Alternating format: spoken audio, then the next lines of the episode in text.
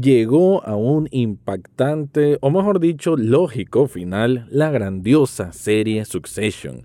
Esa que por un largo periodo, o no tan largo en realidad, de cinco años, nos enamoró, nos encantó, nos hizo volver a valorar y entender que en la televisión tenemos proyectos que hasta pueden ser más increíbles, magnánimos, poderosos, potentes que lo que nos ofrece el cine, incluso en la actualidad donde hay muy buenas representaciones.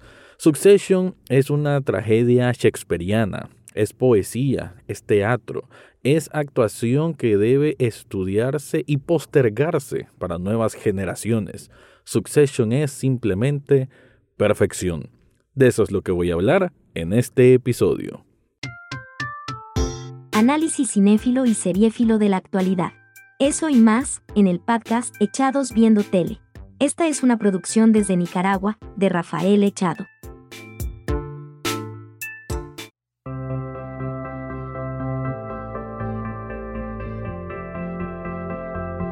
Bienvenido o bienvenida a un nuevo episodio de Echados Viendo Tele, el espacio para escuchar críticas, comentarios, opinión del mundo de las series y algunas veces de películas. Y en este caso, claro que hay que hablar de una serie que todavía estoy en shock fue hace dos días, no sé en qué momento estarás escuchando este episodio, pero para mí hace dos días fue que pude ver ese, ese final que no es quizás uno que se fue con un boom, sino que más bien es, es doloroso. Sí, es como que tenemos en este momento el residuo de esa explosión, pero no fue una explosión que se vio en una situación de gran clímax, de gran desenlace, de que se rompiera algún tejido. Sí se da, pero no precisamente con una escena poderosa, a como quizás ya nos había acostumbrado Succession en sus temporadas anteriores. No es una gran declaración, no es algo tan pomposo, pero sí que atraviesa y penetra a nivel de psiquis de forma más grande de lo que jamás se había hecho en toda la serie.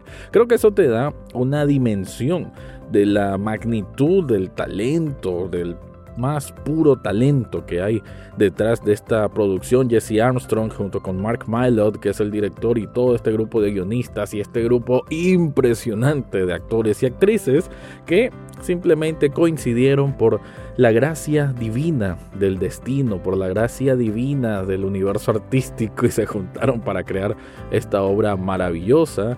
Y sí, es un final que, hablando específicamente del último episodio, y no te preocupes, no voy a hablar de spoilers, y si lo hago, pues haré mi, mi aviso, que, pues, para que no te preocupes de escuchar algo que no debes si no has visto la temporada, pero sí decir de que en ese último episodio es un momento de Sí, que al final como espectadores nos sentimos devastados, desgarrados por dentro, porque uno invierte tanto tiempo, invierte tanto de sí en, en conocer, en, en que no, hagamos estos sobreanálisis sobre cada uno de los personajes, sobre quién es el gran sucesor de este gran imperio que es Waystar Roico. Y esto no estoy diciendo absolutamente ningún spoiler porque siempre ha sido la temática de la serie. Por algo se llama sucesión, buscar al sucesor. Y lo que tenemos en este cierre es un cúmulo de acciones que nos, nos llevan a ese punto final, por así decir, pero que tuvo la, dirección y la, sí, la devoción artística y narrativa, ¿no? esta construcción de la narrativa que de hecho tanto se menciona en esta temporada 4 y final de Succession, en que todas las piezas caben donde tienen que caber, por más que sintamos el dolor que sea así, pero precisamente por eso lo hace más humano, más maduro y totalmente bien hecho, o mejor dicho, hecho a la perfección. En una primera instancia, entiendo que hay algunos que hayan dicho como que, no, no es el final que quería, quería que X persona saliera airosa, es lo común, ¿no? Al final, esto es un juego de poder de personas hipermillonarias, hipermesquinas, personas muy malas. Todas estas personas están podridas por dentro, tienen un alma negra.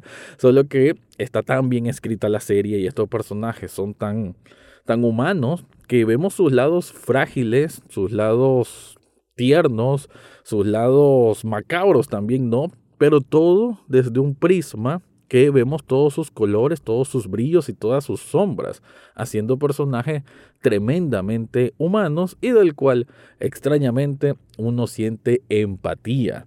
Todo lo que quiero decir es que esta temporada 4, de hecho sus 10 episodios, todos tuvieron momentos intensos, unos más concentrados en, en esos one-liners, como, como, se le llaman, ¿no? Esas líneas de diálogo que son frases cortas pero venenosas y certeras o súper divertidas también, así como otros que es una conjunción de elementos, ya sea de diálogos o argumentos o acciones que se toman a veces a una prisa que si uno no entiende un poco el argot de negocios, pues queda un poco descolocado, aunque, y eso agradezco un montón a la serie, nunca se sobrepasa de ser snob, ¿no? De como que si me entendés bien, si no, no. Al final de cuentas, por más que ocupen a veces un vocabulario muy propio de ellos, ya sea de millonarios o de gente de, de negocios, de corporaciones, al final las cosas que suceden uno las termina comprendiendo por contexto, ¿no? Además que el contexto humano, mejor dicho, el contexto de emociones, siempre es más relevante que esa letra chiquita de los contratos, ¿no? Más que esas, esas negociaciones que a veces tal vez te, te, pueden saturar de información que uno no termina de entender muy bien, que Gojo, cuál es el cuál es el plan que tiene, qué significan esos números que tiene en la India, o que la junta de accionistas, que, que, en qué relevancia tiene estos votos. Entonces, si uno pone, se, trata de inmiscuir demasiado en eso, pues tal vez a veces puede ser confuso, pero en realidad uno comprende lo que está sucediendo a raíz de las emociones que tanto sea que las exponen o que las esconden. Pero con ese trabajo de dirección, ya hablándolo a nivel de planeación de, de cómo está la cámara en todo momento, viva, es un nervio vivo que está ahí flotando entre todos ellos y nosotros somos boyeristas en este mundo tan cruel y frío, pues hace de que sepamos casi todo de ellos o queramos saber sus intenciones. Para una temporada 4 que como lo dije va a ser la resolución de este sucesor y sobre todo el futuro de esta empresa, de este castillo, de este imperio de Logan Roy y los hijos, ¿no? Esta pugna interminable entre Roman, el divertido y loco Roman, Shiv, calculadora, pero al mismo tiempo vengativa, y por el otro lado Kendall, que a veces parece ser el más concreto en pensamientos, pero al mismo tiempo gana su avaricia y su ambición. Todos ellos son personas que tienen más de dos lados, tres lados. Vemos como fácilmente 10 capas en cada uno y por las situaciones a las que se enfrentan en esta temporada 4, lo vamos a ver brillar como nunca sus actuaciones e insisto para una resolución dura, devastadora, pero terriblemente funcional para lo que siempre nos contó la serie y afortunadamente un final digno de, de una serie hecha por los dioses. Bueno, antes de continuar, te quiero recomendar algo.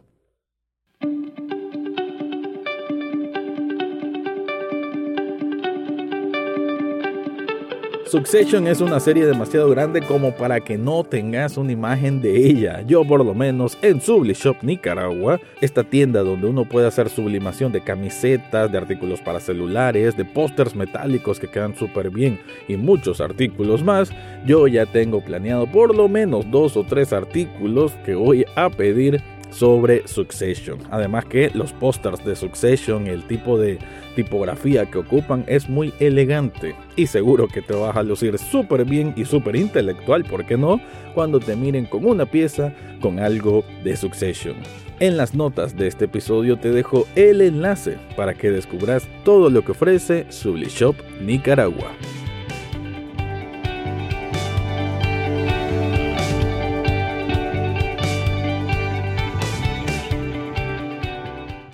Entonces tenemos en la temporada 4 de Succession una manera muy clara de ver cómo la televisión ha venido evolucionando y ahorita está en un punto que sinceramente creo que está en su pico, en su clímax. Lo que hizo HBO o HBO Max o Max, a como se le puede llamar ahora, con Succession es simplemente fenomenal. Quizás este tipo de características, si vos me has venido escuchando para otros episodios, y si no, pues te invito a que lo hagas, quizás digas, bueno, pero tal vez dijiste eso de Better Call Saul o de la temporada de, del spin-off de Juego de Tronos. Sí, ambos son buenos, sobre todo Better Call Saul, con un final también muy, muy buenísimo, ¿no? Impactante y que cierra perfectamente un círculo de una narrativa hermosa. Pero Succession me parece que por su toque original de llevar las cosas, por contar una historia que digamos que no es precisamente lo más nuevo del mundo, contar una tragedia de familia, de traiciones, de conspiración, de hermanos que parece que se aman pero en realidad se odian o viceversa, es algo que ya lo hemos notado, ya lo hemos presenciado en otro tipo de producciones, pero ninguna con el manejo magistral, con el manejo impecable que tiene Succession y que lo mantuvo, lo cual no es tan común, que lo mantuvo durante todas las temporadas prácticamente de forma consistente. Esta temporada 4, la verdad que como lo estoy tomando de una manera tan general, tan global, no me da chance de poder expandirme a como quisiera. Pero sí decir de que en la primera mitad de esta temporada 4 va a haber un acontecimiento que va a elevar todavía más la calidad de la serie por tomar decisiones que no cualquiera, no precisamente que las pueda hacer, no las cualquiera las puede ejecutar y todavía hacer un desarrollo de historia que tome un rumbo que es difícil de predecir. Y una vez que se toma ese rumbo, saber llevarlo y saber ejecutarlo de una manera que no tiene fallas, flawless. Esto es como un flawless victory de Mortal Kombat. Es increíble. Y bueno, repito esta parte porque creo que es donde entre la dirección, que es hermosísima, ¿no? Un trabajo de coordinación, porque muchas veces, o el estilo que tiene Succession es cámara alzada, pero con una coordinación que no lo tiene ni el mejor ballet del mundo, pero también, y el énfasis que quiero hacer, sobre las actuaciones, ¿no? Es creo, el punto fundamental, el punto primordial que tiene Succession para sobresalir. No es que, ya lo mencioné, hablando de ejemplos recientes, ¿no? No es que Better Call Saul en su temporada 6 eh, parte 1 y parte 2 no lo tuviera, obviamente tenía grandes actuaciones, no, que, no es que La Casa del Dragón no lo tuviera porque también tenía buenas actuaciones, no es que el final de Ozark no lo tuviera porque también tenía buenas actuaciones, pero a todos estos que sí, hay niveles entre esos tres, pero digamos que de lo más recientes como lo más top que ha habido, por lo menos recordando así rápidamente, en cuanto a, cierres de series, pues me parece que Succession sí está un peldaño por encima. Es una serie que supo llevar los tiempos, que al darle esa confianza a estos actores que encarnan de una manera tan viva, tan poderosa, tan con el cuchillo entre los dientes en algunos casos, que hace que todo tenga sentido, que cuando veamos reacciones ante situaciones mm, complicadas, trágicas o simplemente situaciones de, de traiciones, eh, que estás hablando de millones, millones de dólares, pues lo ves con que uno obviamente no puede situarse en esa situación, jamás vamos a ser millonarios como ellos, pero son esas reacciones, esa radiografía de sentimientos humanos que nos hace, que nos representan tan bien con esos performances, lo que hace que todo cobre sentido y que al final, aunque es cierto que no tiene ese momento shock que quizás sí nos habían presentado en temporadas anteriores, es un momento que el shock es más hacia lo interno y por ende más potente porque es de esos golpes que en el momento quizás no sentís tanto el dolor, pero una vez que pasan los días es donde te deja la cicatriz, la hematoma, el morado. Así lo siento yo. El impacto fue en ese momento que, acompañado con una música hecha por los mismos dioses del Olimpo. La música que tiene Succession es algo de un análisis aparte porque es simplemente impresionante. Todos esos factores combinados con ese cierre estrepidante, podemos decir hasta cierto punto, pero muy contenido y fuerte a la vez, lo que hace que Succession en su temporada 4 sea una obra de arte de la más alta calidad que yo en mi tanto tiempo, desde 2015 empecé este podcast. No recuerdo cuándo fue la última vez que me emocioné tanto, tanto, tanto por una serie o por una película como ahora con el magnífico cierre de Succession. Solo para tirar apuntes, en, esta temporada uno de los mejores capítulos tiene que ver con un... A ver, una misa, lo vamos a decir así, una misa, algo que sucede en una iglesia, tremendísimas actuaciones, también algo que sucede en un barco, tremendísimas actuaciones y algo que sucede en una sala de redacción o una sala de noticias sobre las elecciones de Estados Unidos, que además es una bofetada muy necesaria para todos los gringos y que creen todavía que tienen la mal llamada por ellos democracia infalible, todo lo contrario. Todo es un juego de intereses y me interesó y me gustó mucho que aquí Succession aprovechara todo este embrollo familiar para tirar esa bofetada, ese balde de agua fría y de realidad a muchos gringos que quizás torpemente todavía creen en su sistema democrático. Con eso cierto, Succession, quisiera hablar del final, pero no, es mejor que...